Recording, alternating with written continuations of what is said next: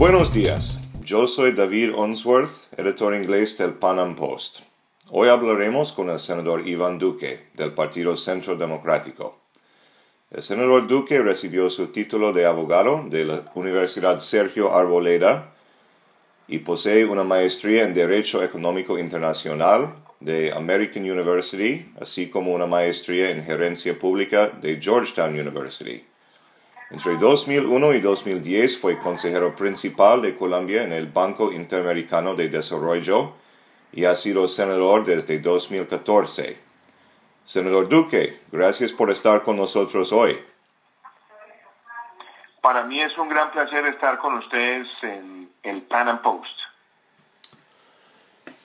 Para empezar, ¿por qué usted es el mejor candidato en el Partido Centro Democrático para enfrentar el candidato del oficialismo, Germán Vargas Lleras, o hipotéticamente un candidato del centro izquierda como Claudio López o Sergio Fajardo? Porque nosotros tenemos una propuesta de centro que tiene como, como pilar fundamental la recuperación de la economía colombiana. Porque tenemos un plan muy claro de cómo mejorar la focalización del gasto social. Porque tenemos una agenda también muy definida en materia de lucha contra la corrupción y porque tenemos absolutamente claro que la agenda de seguridad en Colombia no puede retroceder y tenemos una línea muy definida de cómo mantener la seguridad en el país. Con estos cuatro pilares nosotros estamos presentándole al país propuestas concretas, financiables y ejecutables, porque hoy Colombia en estos cuatro frentes está viviendo una situación bastante crítica. Durante su tiempo en el Banco Interamericano de Desarrollo, participó en la misión de reducción de pobreza para Colombia. A pesar de los encabezados negativos que vemos con frecuencia, figuras como Bill Gates nos han recordado que en los últimos 25 años la pobreza extrema se ha reducido por la mitad al nivel mundial. ¿Cuáles son las claves en Colombia para reducir la pobreza extrema y proporcionar igualdad de oportunidades. Yo he dicho que la principal, la principal agenda en este momento tiene que ser la generación de empleos formales. Colombia hoy tiene cerca del 50% o más de su población en la informalidad. Y esa informalidad hace que no haya cobertura pensional, que no haya una buena cobertura en, o sostenibilidad del gasto en salud, dificulta muchísimo el recaudo tributario, pero sobre todo para las familias que están en esa condición, cualquier revés de carácter económico los hace retroceder muchísimo en sus niveles de ingreso y en su calidad de vida. Por eso mi principal agenda social en Colombia está vinculada con la formalización laboral. Y para eso queremos un sistema tributario que sea mucho más eh, beneficioso para el sector privado y para la inversión del sector privado. Por eso estamos pensando en reducir el impuesto de renta corporativo de manera que haya más inversión en el país, bajar un poco las cargas a los consumidores, de manera que se puedan aumentar algunas bases, pero no seguirlo afectando en el consumo. Pero tengo entendido que por esa, por esa reducción sustancial de los impuestos corporativos, queremos es que en el país venga un gran torrente de inversión y que haya mucha inversión también en las zonas rurales del país. ¿Para qué? Para que se generen más empleos formales. Esa formalización es la principal estructura de una agenda social eficiente en Colombia que permita reducir la pobreza de manera sostenible. Y... La pobreza no se puede reducir solamente con subsidios y por eso el empleo formal, viniendo de la inversión privada, es nuestra agenda central en materia social. Y hablando del tema tributario, el gobierno de Santos, a pesar de hablar de un dividendo de la paz, y mejorar las finanzas del Estado por medio del Acuerdo de la Paz, subió el IVA del 16 a 19%. ¿El Centro Democrático se compromete con reducir el IVA de nuevo a 16%? Yo creo que hay que hacer una reducción del IVA. No me atrevo a decir en este momento en qué porcentaje, pero hay que hacer una reducción que no genere tanta desconfianza en los consumidores y tener más capacidad para ampliar la base en algunos productos y tener al mismo tiempo mecanismos de devolución, sobre todo en el gasto relacionado con consumo familiar básico en los sectores más vulnerables de la población. esa estrategia la he planteado en varias ocasiones, que nosotros podamos bajar el IVA, aumentar una, la base, pero que tengamos para los más vulnerables un mecanismo para devolver, para que no, no, no, no sientan los efectos regresivos del IVA. Eso lo ha hecho exitosamente Uruguay y yo creo que en Colombia se podría plantear para esos hogares que están en los niveles de menor ingreso. Hablando del acuerdo de la paz, el pueblo colombiano rechazó ese acuerdo entre el gobierno de Santos y las FARC en el plebiscito en octubre de 2016. Sin embargo, Santos realizó unos supuestos cambios y el Congreso lo aprobó de todos modos. ¿Qué debe saber el público internacional sobre los principales problemas que quedan con la versión actual del Acuerdo de la Paz? El gobierno Santos no hizo ningún cambio de fondo a los acuerdos de La Habana. El gobierno Santos hizo unos, unos cambios cosméticos porque realmente lo que quería era satisfacer los anhelos de impunidad de las FARC. Esos acuerdos han convertido el narcotráfico en un delito amnistiable. Esos acuerdos han convertido la erradicación y la sustitución en algo voluntario. No hay acción penal contra los cultivadores. Además han construido una justicia de acuerdo con los anhelos de impunidad de las FARC, donde quien diga, entre comillas, toda la verdad no tendrá cárcel. Y por supuesto, se le ha restablecido todos los derechos políticos a los comandantes de las FARC, que son los máximos responsables de crímenes de lesa humanidad, permitiéndoles a ellos llegar al Congreso sin tener siquiera que pasar por la justicia o cumplir primero sus penas. Todo eso son factores de impunidad que no fueron corregidos y que nosotros corregiremos cuando lleguemos a la presidencia de la República. Sí, inclusive uh, Human Rights Watch ha dicho, por ejemplo, que el acuerdo ofrece impunidad para los que han cometido los, eh, las ofensas más serias en contra de los derechos humanos. Así es, así es. A los máximos responsables, que son los comandantes de las FARC, se les levantaron todas las órdenes de captura pero además se dijo expresamente que ninguna sanción que reciban por parte de esa justicia especial les va a privar a ellos los derechos políticos. Eso es la impunidad hecha norma, porque prácticamente no van a tener ninguna sanción carcelaria y adicionalmente van a poder participar en política sin siquiera haber pasado por la justicia.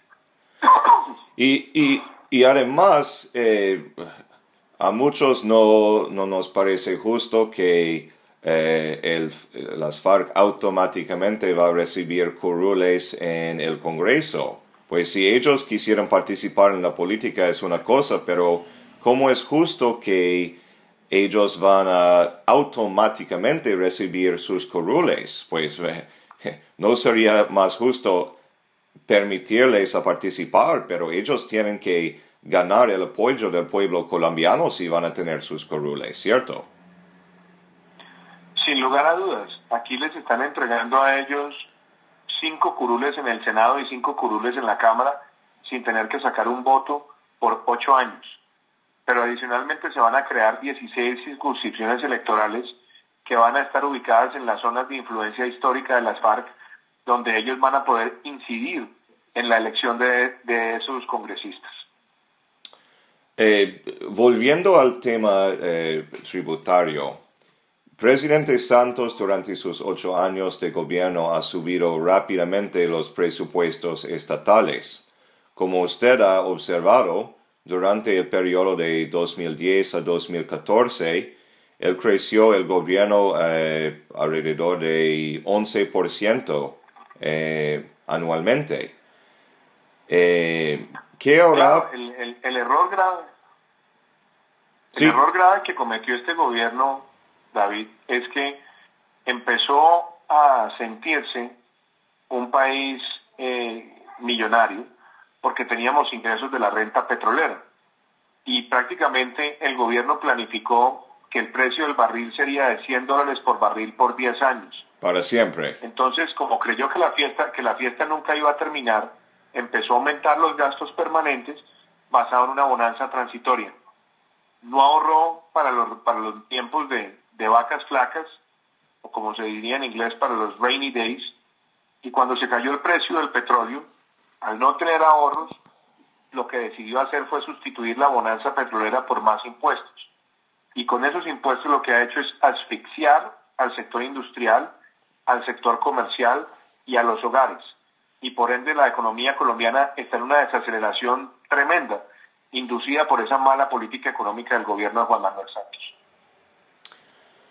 Eh, hablando un poco ahora de, eh, la situación en Venezuela, Álvaro Uribe y sus colegas en Centro Democrático hablan frecuentemente de los riesgos de Castro-Chavismo. Eh, obviamente la influencia de Cuba es evidente en Venezuela, donde los asesores económicos y militares cubanos dominan en el régimen de Maduro. ¿Qué usted puede hacer como presidente de Colombia para, promover la democracia y el Estado de Derecho en regímenes dictatoriales como Cuba y Venezuela y volver el poder político al pueblo cubano y venezolano? Lo primero que yo he dicho es que nosotros no podemos seguir siendo indiferentes ante lo que está ocurriendo en Venezuela y no podemos seguirnos quedando en discursos diplomáticos en los salones multilaterales. Yo como senador estoy iniciando una campaña para presentar una denuncia contra Nicolás Maduro ante la Corte Penal Internacional. Ya tenemos 75 firmas de senadores colombianos. Esta semana con el apoyo del, eh, senador o el diputado Felipe Cast en Chile haremos lo propio en ese país y seguiremos recogiendo firmas por toda América Latina para denunciar a un sátrapa que estaba oprimiendo a su pueblo. En segunda medida, Colombia debería considerar si, si sigue o no en UNASUR. Yo he dicho que Colombia se debe retirar de UNASUR, porque nosotros no podemos estar en un organismo que termina siendo eh, indiferente, por no decir cómplice, de la dictadura de Venezuela. Y tenemos que ir ante el Consejo de Seguridad de Naciones Unidas y buscar el mayor respaldo multinacional para que se cese esa persecución dictatorial al pueblo venezolano y se puedan celebrar elecciones libres donde sean los venezolanos en las urnas quienes determinen la continuidad o no de ese régimen. Pero nosotros no podemos seguir viendo tampoco una democracia que está cooptada, donde el poder electoral está al servicio de, un dictador y donde por la vía de la manipulación de las elecciones se quiere perpetuar un régimen que todos los días aniquila más libertades en el vecino país. Recientemente en el estado de Chocó y, para nuestra audiencia internacional, Chocó es eh, básicamente eh, la mayoría de nuestra costa pacífica, desde la frontera con Panamá en el norte, llegando hacia Buenaventura en el, en el sur del país. Eh, recientemente en, en, nuestro departamento de Chocó, en Colombia, hemos visto un paro cívico, el donde el, pueblo chocoano eh, se quejaba de la falta de presencia estatal en general y de la falta de eh, completar unas carreteras que específicamente iban a conectar eh, su capital Quibdó con Pereira y con Medellín. ¿Qué hará usted como presidente para asegurar que los proyectos de infraestructura se completen a tiempo dentro del presupuesto con eficiencia y transparencia?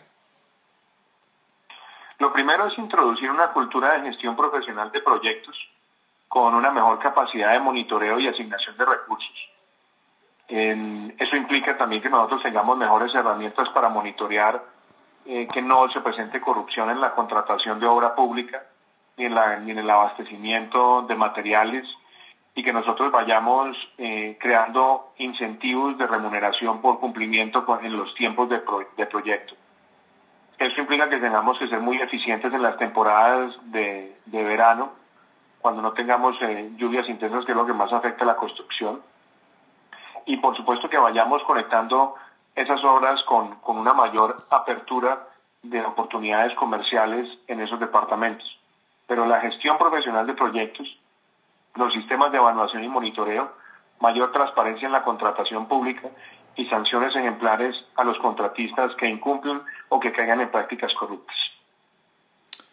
Y hablando de ese tema, em, eh, Colombia ha estado invirtiendo muchísimo en, el, proyecto de, en el proyecto de, 4G. Es eh, una inversión de eh, unos 30 mil millones de dólares, si no estoy mal.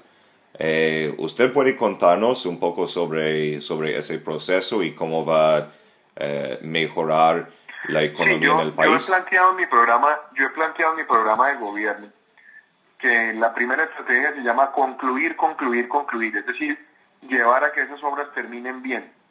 ¿Cuál es la dificultad que tienen esas carreteras hoy? Que esas carreteras fueron proyectadas con un modelo financiero que contemplaba un crecimiento del 4.5 y no del 1.5. Fueron planificadas con un tipo de cambio de 2.300 pesos por dólar y ahora estamos en 2.900.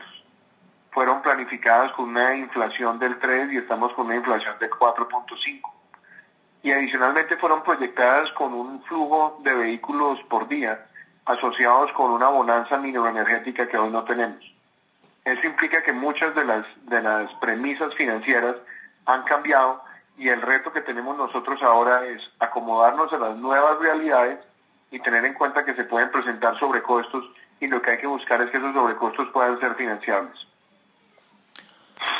Hablando de la estrategia electoral, eh, parece probable que, como en 2014, las elecciones de 2018 contarán con el Centro Democrático contra el Partido de la U, también apoyado por otros partidos como el Partido Liberal y Cambio Radical.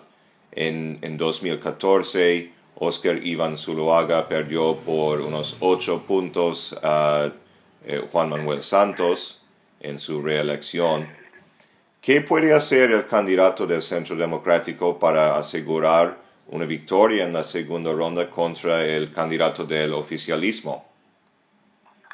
Nosotros tenemos que estar concentrados en elaborar un discurso de centro y un discurso que una a los colombianos en torno a una visión de país y una visión de país que tenga en cuenta la recuperación de la economía, la calidad de la prestación de los servicios sociales y la focalización del gasto para que mejoremos los indicadores en materia de salud, en materia de educación, en materia de cobertura de servicios públicos, que tengamos también una plataforma que abra a sectores nuevos asociados con la transformación productiva, el desarrollo industrial, la economía creativa, y que tengamos además un pilar muy importante de protección y sostenibilidad ambiental. De manera que yo en este momento estoy estructurando un programa de gobierno que sea amplio para que quepan colombianos de otras expresiones también y que puedan respaldar esta visión desde el Centro Democrático para la transformación de Colombia. Y última pregunta. Eh, reciente Andrés Pastrana y Álvaro Uribe se reunieron con Donald Trump en eh, Mar-a-Lago, en West Palm Beach, en Florida, eh, supuestamente para hablar del tema del de acuerdo de la paz. Eh, parece que en, el año fiscal 2017 Colombia va a recibir los 450 eh, millones de dólares que Barack Obama había prometido al país para, para apoyarlo. Eh, ¿Qué debe saber Donald Trump sobre lo que está pasando actualmente con la implementación con el acuerdo de la paz? Por ejemplo, una cosa que nos preocupa. Lo, primero, lo, lo primero lo primero que debe saber es que nosotros no podemos seguir hacer la paz y dejar que el narcotráfico cabalgue en Colombia, porque el gobierno Santos ha llamado paz a un acuerdo con las FARC y resulta que el área sembrada de cultivos ilícitos está por encima de lo que estaba cuando empezó el Plan Colombia. Eso es un retroceso. Segundo, hay que tener claridad que si las FARC quiere realmente construir la paz, tiene que entregar todas sus armas y todos los recursos para la reparación de las víctimas. En este momento hay muchísimas armas ocultas y dinero oculto. Y es muy importante que la administración de los Estados Unidos colabore con Colombia para que se pueda llegar a la totalidad de las armas entregadas y a la totalidad de los recursos entregados. Si siguen apareciendo armas ocultas o si siguen apareciendo recursos ocultos, eso debería implicar, primero, que hubo un engaño y segundo, que se pierdan todos los beneficios y que de manera inmediata se puedan reactivar las órdenes de extradición. También hemos visto unos reportajes que, por ejemplo, hay integrantes de las FARC que se encuentran hoy en día en Venezuela, específicamente en el estado de Táchira. Eh, ¿Qué podemos hacer al respecto? Eso es muy grave porque en Venezuela no solamente han estado los cabecillas de la FARC, también están los cabecillas del ELN.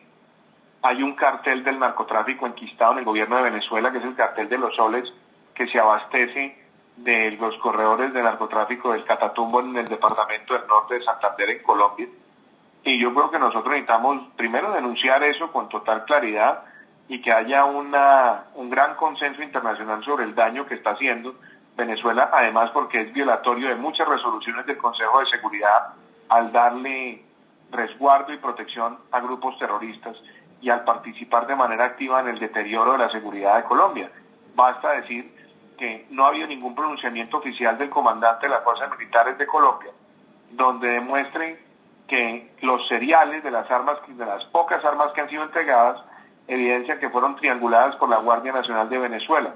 Eso además es una participación directa de ese país en el terrorismo en Colombia y por lo tanto también debería tener una sanción internacional. Y finalmente, uh, ustedes en el Centro Democrático ya han definido la fecha para averiguar eh, quién sería el, candidato, digamos, el primary de Centro Democrático? Todavía no se ha definido y, y yo creo que lo más importante es que el proceso de selección sea democrático, abierto y transparente para que sean los ciudadanos en la calle los que digan quién debe ser ese candidato que mejor lo represente. Senador Duque, muchísimas gracias por estar con nosotros hoy y eh, le deseamos eh, mucha suerte en su campaña. Muchas gracias, David. Ha sido un verdadero placer.